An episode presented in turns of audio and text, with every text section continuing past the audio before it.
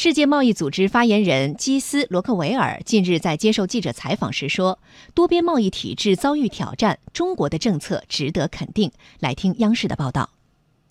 世界贸易组织的数据显示，限制性贸易政策，例如关税、配额以及更加严格的海关管制等，在过去的半年里显著增加。例如，二十国集团从去年十月至今年五月，就有三十九项新的限制性措施，涉及约七百五十亿美元的贸易额。罗克维尔表示，当前多边贸易体制遭遇挑战，如果不确定的因素太多，对经济发展、增长和创造就业机会都不利。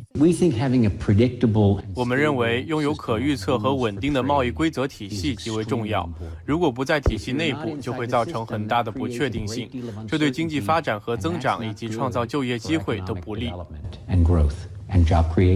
罗克维尔表示，部分发达经济体推行贸易保护主义，其实也会导致自身利益受损。此外，罗克维尔对中国融入多边贸易体系中的努力给予了充分的肯定，肯定了中国支持自由贸易开放的政策。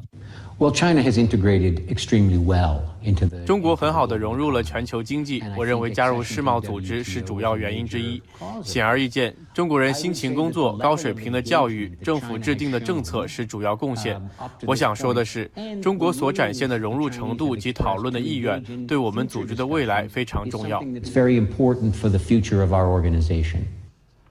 再来关注美国媒体的报道，贸易战可能毁掉纽约市的艺术之都地位。近日，美国《纽约时报》报道，新一轮关税针针对中国商品的清单长达二百零五页，而在清单的最后一页还涉及了完全手工绘制的油画和素描、原创的雕塑以及一百年以上的古董。报道说，所有源自中国的艺术品都将被征收关税，这意味着美国买家在购买艺术品时可能需要多支出百分之二十五的价钱。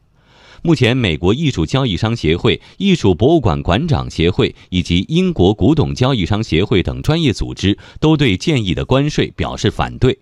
有业内人士分析说，受关税影响最大的将是美国，而不是中国。